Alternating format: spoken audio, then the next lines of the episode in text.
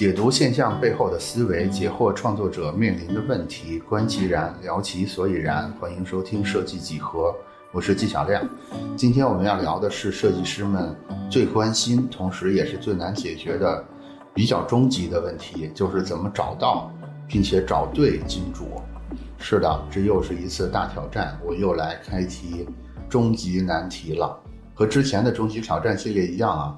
我今天敢聊这个话题，还是因为这个话题上，我觉得我找到了一些对我来说醍醐灌顶，而且成体系的解决方案。所以呢，我希望今天能把这些方案、这些思路和他们组成的这些方案包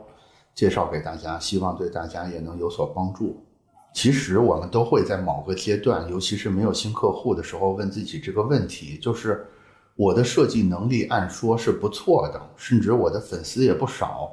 我的身边的同事们也都在夸我，同行也有点名气。但是为什么总感觉我好像做错了什么？为什么客户增长突然就停下来了？就是很久就没有新客户了。那到底我做错了什么呢？如果我错了，又错在什么地方？怎么能知道我是不是真的有问题？就是。同事、同行、朋友们喜欢我，是不是只是所谓的那叫什么“邹忌讽齐王纳谏 ”等等类似这种效应呢？我觉得这个问题，甭管你是什么水平的设计师，其实心里边都犯过这个嘀咕。我觉得这几个问题，大家往往会。得到类似这种答案，这个答案就是说，啊，别想这么多没用的，你就努力嘛，你就加油嘛，就越越努力，你就会越幸运等等之类的，然后逐渐这这些问题也就随着这些越努力越幸运之类的话就归于烟尘了。但是我想说的是，这几个问题其实还是有科学的办法可以解答的，比如说这几个问题最核心的那个，对吧？就是我是不是做错了什么？其实是有科学的方法可以测量出来的，这个测量的工具就是 NPS。NPS 呢是一个互联网圈用的比较多的工具，我跟非互联网圈的听友们介绍一下。它这个工具的意思就是只向我们的客户提问一个简单的问题，然后通过这个问题来找到线索。那回到我们现在在问的这个问题，就是我在设计业务上是不是有可能做错了什么？我觉得这个简单的问题就是，我们问我们的客户一个问题：如果我们停止设计服务的话，你会失望吗？然后，如果你会失望的话，你把你会失望的程度按一到百分之百给我们打一个分儿，就只问这一个问题。然后，我们可以观察一下我们收回来的客户调研的这个表，如果在这个表里边失望度的调查中有超过百分之四十的客户表示。产品停止服务，他们会非常失望。那我觉得这个调查就告诉我们一件事儿，就是我们的设计业务没有问题。我们新客户停止增长，可能是因为我们的宣传不够，增大宣传，我们就能够重新实现客户的增长。如果我们收回来的表只有百分之，如果不到百分之四十的客户表示有没有我们的服务对他来说都没关系。那我们可能就得小心了，因为这可能就意味着我们现在的这个设计业务的模式是存在严重的问题的。就是即使我们加大宣传，我们可能都没有办法去找到这种持续的新客户的增长。这个工具就是这么的简单。有的同学可能会说，我你说的这个好像是适合那种就是独立运营设计公司的这种老板可能问这些问题。我现在在上班。那我怎么去使用这个 NPS 工具去调研我现在的这个设计工作是不是有问题呢？我觉得也可以的，就是你把那个询问的对象从客户变成同事和领导，就是你问你的同事或领导，如果我现在离开我们公司，你会失望吗？如果他们都真心的回答的话，也是一样，就是如果超分超过百分之四十的领导或者同事，他们说会非常失望，那你没错。你就接着这么，你之前怎么干，你现在就怎么干。如果不到百分之四十的客户表示有没有你对他们来说都差不离儿，那你就得好好反思一下了。因为这个 NPS 啊，它是互联网常用的一个工具，所以传统设计服务的设计师肯定都没有做过这个调查。我也可以想象说，可能我们真的去做这个调查的话，就是特别希望、特别对你恋恋不舍的客户能超过百分之四十的设计师，可能不会太多，甚至有可能你都找不到超过三十个客户去做这个调研，就是你你甚至都很难得到一个真正有统计学意义的样本数，就是三十份嘛。因为你问的人太少了，在统计学上就没有意义了嘛。所以 NPS 尽管是一个好方法，但是可能并不能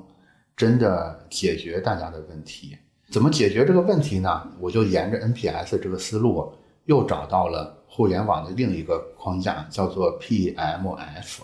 对我我我略微提一句啊，NPS 还是一个非常好的办法。就是假如说你真的能找到超过三十个客户或者同事。去问这个问题，而且你能比较有信心，他能比较真心的回答这个问题的话，我还是建议你做一下这个调查的，因为他真的能够很直白、很真实的告诉你你现在业务状态是怎么样。如果你找不到三十分以上的话，那接下来我来介绍这个 PMF。其实 PMF 是一个非常大的概念，叫做 Product Market Fit，就是所谓直译过来就是产品市场。适配，也就是说，它核心观察的是你提供的这个产品或者服务，它跟某个特定市场的适配的程度。也就是说，如果好的话，如果这个 PMF 好的话，就意味着你的产品特别适合这个市场；如果不好的话，就意味着你的产品或者服务不适合你的目标市场，就是这么个东西，对吧？所以 PMF 就是这三个词的缩写，就是产品 Product。然后市场 market，然后这个 fit 就是适合，就是这三个词的缩写。这个这个概念呢，最早是一个是一个老外提出来的，他的名字略微有点难读，我的英文又不好，我就不读了。他一开始在设定的时候，他对这个概念是有一个图示的，这个图示我我也会放到这个节目简介里边去，但是不放也没关系，因为这个图非常的简单，就是。上面是产品，下面是市场，然后中间有一个它俩的衔接的部分，就是这个 fit 的这个部分，大概就是这么一个图。略微需要深入说一下的是，它把产品这个产品分了三个层次，以及把市场分了两个层次。也就是说，它在它把产品进一步的细分成了价值主张、功能集合和用户体验三个层次，然后把市场进一步细分成了目标客户。以及未被满足的需求这两个层两个层次，整个嗯图示的感觉，也就是产品分成三个部分，市场分成两个部分，然后它们的结合部分中间有一层叫做产品市场适配，就是 PMF。对，简单的说就是这就是这么一个简单的图。我现在说到这儿呢，大家可能会觉得说，哎呀，这一这果然就是老外做出来的东西，对吧？就是有明确的老外的这种风格，就是把一个特别常识化的东西，就是非要做出，非要画出一个模型来，非要做出一个公式来，好像也没有什么特别厉害的地方。但是我要说的是，其实很多模型、很多公式、很多方法都是这样的，就是你一眼看上去特别朴实无华，但是你用起来的时候，你就发现精华所在了，对吧？我们现在先举一个特别简单的例子，在这里边，比如说我们现在有一个设计师，一个所谓的小网红设计师吧，就是他在站酷和小红书可能有几万的粉丝，然后他有一个几千人的粉丝群，甚至还有自己的专栏。但是你会发现，即使是这样一个设计师，他是不是有可能跟我们一样，跟我们？粉丝数都不超过一百的设计师一样，他的客户也断档了，这是为什么呢？就是其实这个就可以通过这个模型来得到这，来透视到它的原因究竟是什么？原因是什么呢？就是因为他提供的产品服务有可能不匹配他的目标客户群。比如说啊，这位设计师的粉丝有没有可能都是来自于他平时写的设计职场经验分享的文章？也就是说。他的粉丝关注他的原因，是因为比如说他，他这一年写了十篇怎么在设计职场里边升职加薪的经验分享，然后写的比较好，所以他的粉丝，他在小红书的粉丝，他在站酷的粉丝，都是因为想看他的职场经验分享的。但是呢，并不是靠这个来为生的，他收入的来源是提供，比如说 UI 设计服务，比如说品牌设计服务，这就是典型的没有没有做到 PMF，就是就是他的几万个粉丝，没有一个需要他提供品牌设计服务，但是他又靠。品牌设计服务赚钱，这个就这个就发生了一个非常大的错配。其实这种错配的情况比我们想象的多得多。就是我举这个例子，大家可能会认为它是个个例，但是不是的，这个事儿普遍发生在我们的生活里。比如说，假如说你家有一个小孩的话，你有可能给他报钢琴班儿。你给他报钢琴班儿的原因是真的说学钢琴就是小孩儿。小孩有弹钢琴的能力，对他将来的呃人生有什么巨大的帮助吗？其实往往不是的，就只是因为周围的人都报了钢琴班，所以你就给他报钢琴班，对吧？就是所有人都在做小红书，所有人在小红书上发职场经验分享能涨粉，所以你就你就跟着做了小红书，你就跟着做了职场经验分享，但是对你的业务没有帮助啊。其实这个情况是非常普遍的。在没有 PMF 这个思考方式、没有这个模型之前，我们可能说不清楚它发生了什么事儿，就是觉得很奇怪。但是我们一旦有了这个视角，大家是不是感觉我们可以沿着它这个思路去做一个更详细的观察跟思考了呢？好，然后到这儿之后呢，我们就继续再回到这个模型里边，沿着这个模型提供的，因为因为他刚才不是在产品跟市场那儿都做了一些更细的划分嘛？我们可以沿着它这个更细的划分去做一个更细的一个观察，比如说他在那个产品那儿提出了一点叫做价值主张，对吧？比如说他提到了这个提供产品或者服务的功能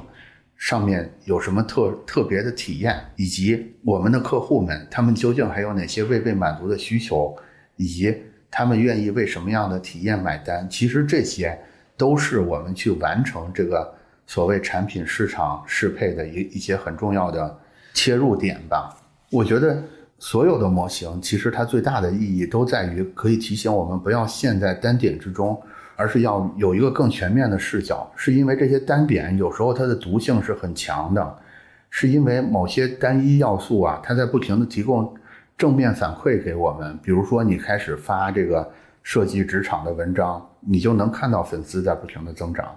比如你去上钢琴课，你就能学会越来越多的曲子。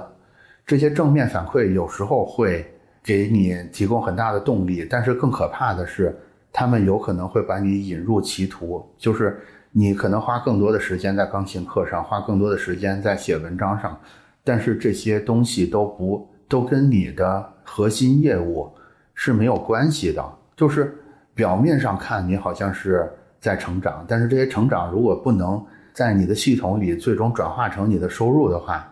怎么说呢？至少在商业上这件事是有问题的。这个是很多创业者最容易掉进去的坑，就是你擅长做某件事，但是这件事跟你的生意没关系，这个是十分可怕的。我觉得怎么避免这种掉进去这种坑呢？我我觉得我们需要建立起足够的理性而且不断优化的模型，这个可能才是。通往持续进步的法宝，所以呢，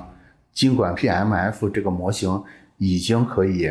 帮我们往前走一步了，但是我还是想那个挑战一下它，去进一步打磨完整一下这个模型，然后变成一个更有利于我们去寻找我们的最佳金主的一个利器。那我们要优化它，就一定意味着它原来是存在某个问题的，对吧？我觉得我们来观察一下这个 PMF 模型啊，我们会发现它有几个要素是没有提到的。我觉得这个可能是可以优化的地方，比如说它没有提到时间这个要素。我们可以想一下啊，就是关于适合或者是不适合，就是就是你适合市场或者不适合市场这件事儿。其实时间是这里边非常重要的一个决定性的要素，就是现在你的最大的那个客户，说不定下周就不是你最大的客户了。现在你还够不着的大客户，说不定一年之后他就会主动的登登门求合作。所以我觉得要把时间这个要素放到这个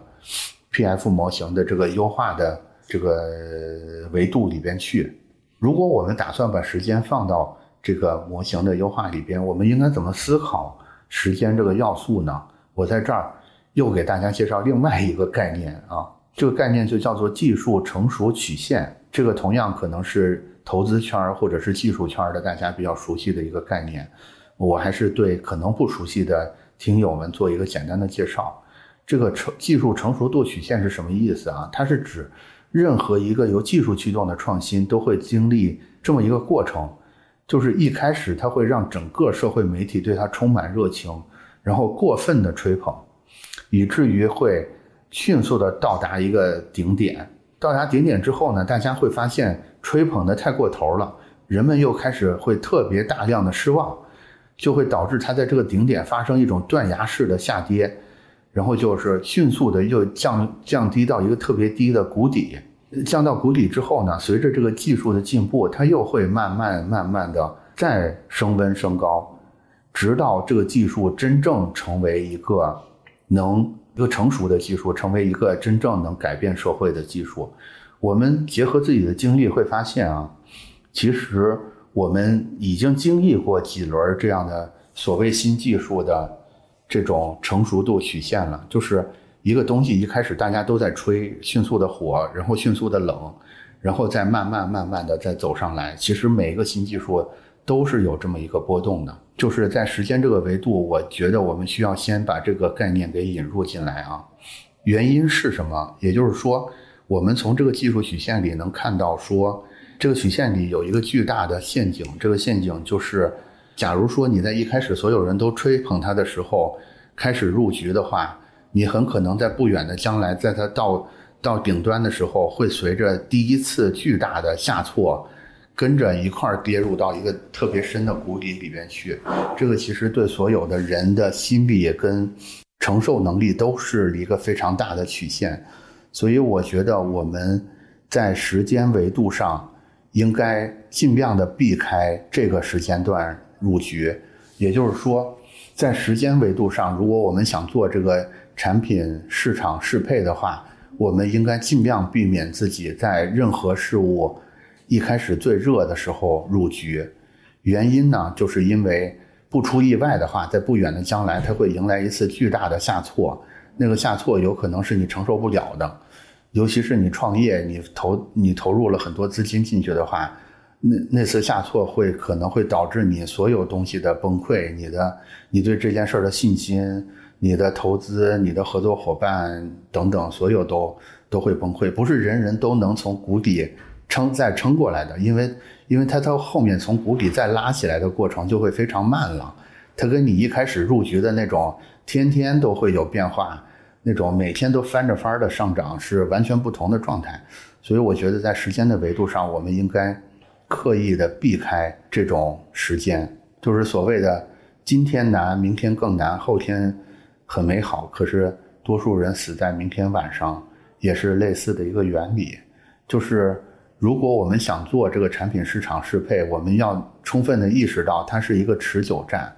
就是如果你在这种技术过分热的这个时间上头的话，你是很难适应后来后来这个持久战的这个环境的。时间的这个维度，我觉得可以加入这个。嗯，PMF 的维度里边来，然后可能放在中间的 Fit 那个那个区间里边去吧。然后时间的问题先到这儿来，我们再来引入另外一个难题。另外这个难题也也是 PMF 不能解释的另外一个现象。首先，我们来复习一下这个 PMF 模型啊，我们会发现它其实把所有的事情分成了两侧，一侧是产品提供者，它包含价值主张以及它背后的功能和体验，对吧？另外一侧是消费者未被满足的需求和它背后的人群特性，它们组成了市场这个要素，然后中间通过这个 PMF 的方式来达成价值主张和未被满足的需求的一致，从而实现 PMF，也就是产品市场适配，对吧？这是 PMF 这个事儿的。最基本的概念，我们会发现这个模型里边有一个坑，这个坑就是，如果我们只是照搬模型的话，我们会很容易陷入内卷的情形。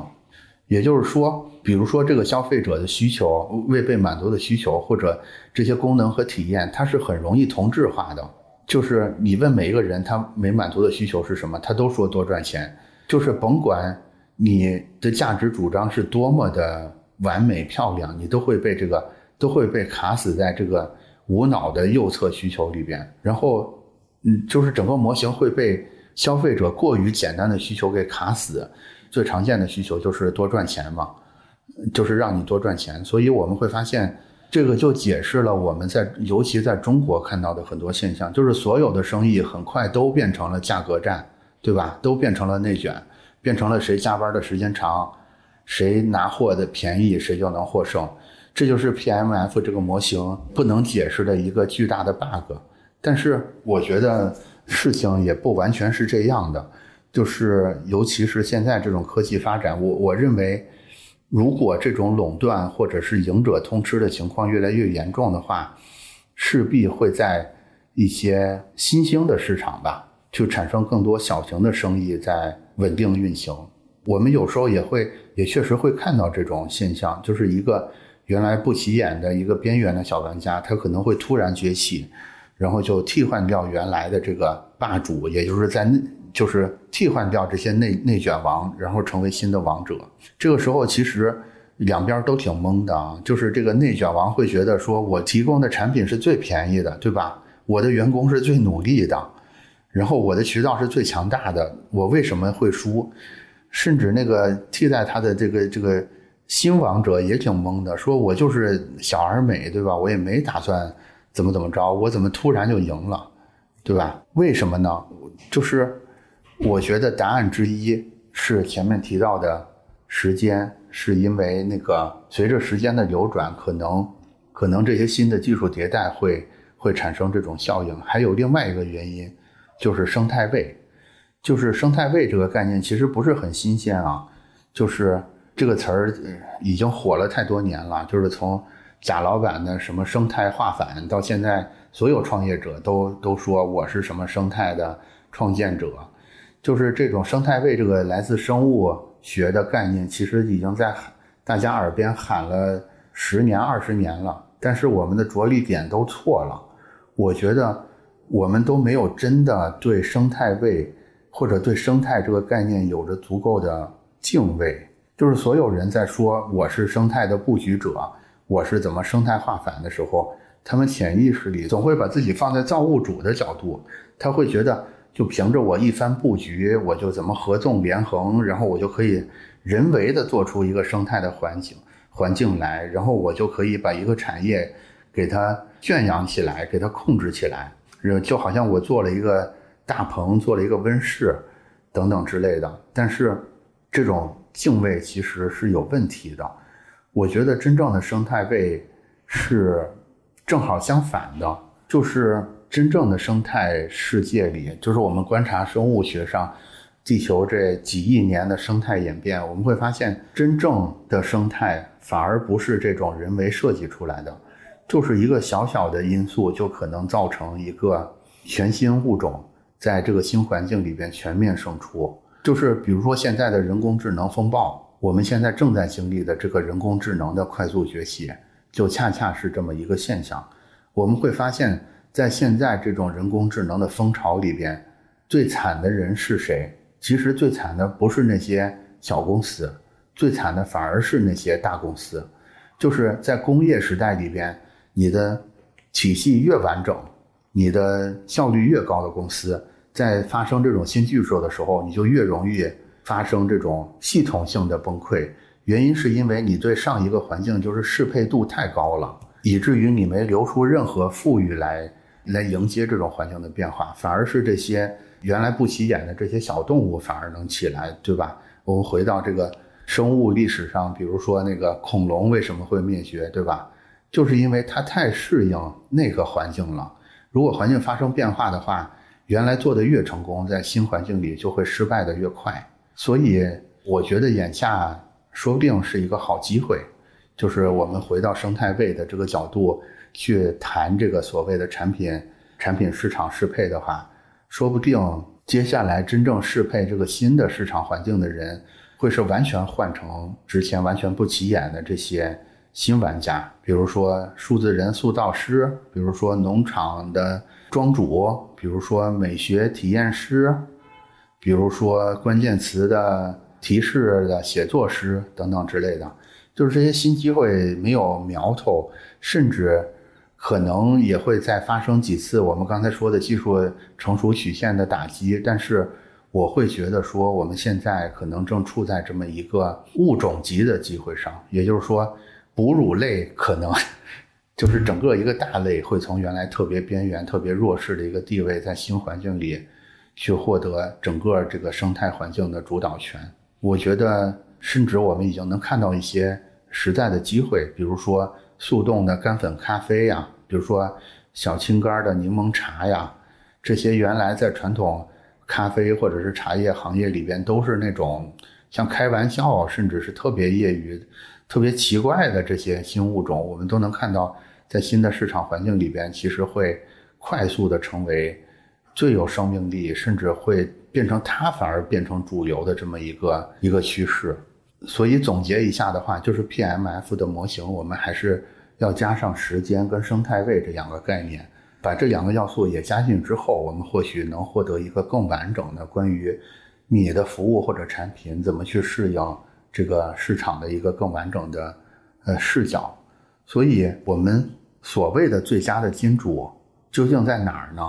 我觉得其实它很可能在一个未知的未来里边。我们有时候找这么多的原理，是吧？又是这个原理，又是那个曲线的。其实我们在做的。一方面是试图做一些缜密的推理，做一些理性的思考，但是我觉得其实更重要的还是我们需要一些所谓一跃而入的勇气吧。也就是说，你甭管有没有可能成功，但是你可能需要先做起来。就是速冻干粉咖啡，现在我们就是被大佬们认为是业余的，认为是不够专业的，但是我就是要做。说不定也就阴差阳错的，去正好赶上了这种技术曲线里边合适的一个位置，然后随着环境的变化，这个事儿也就成了呢，对吧？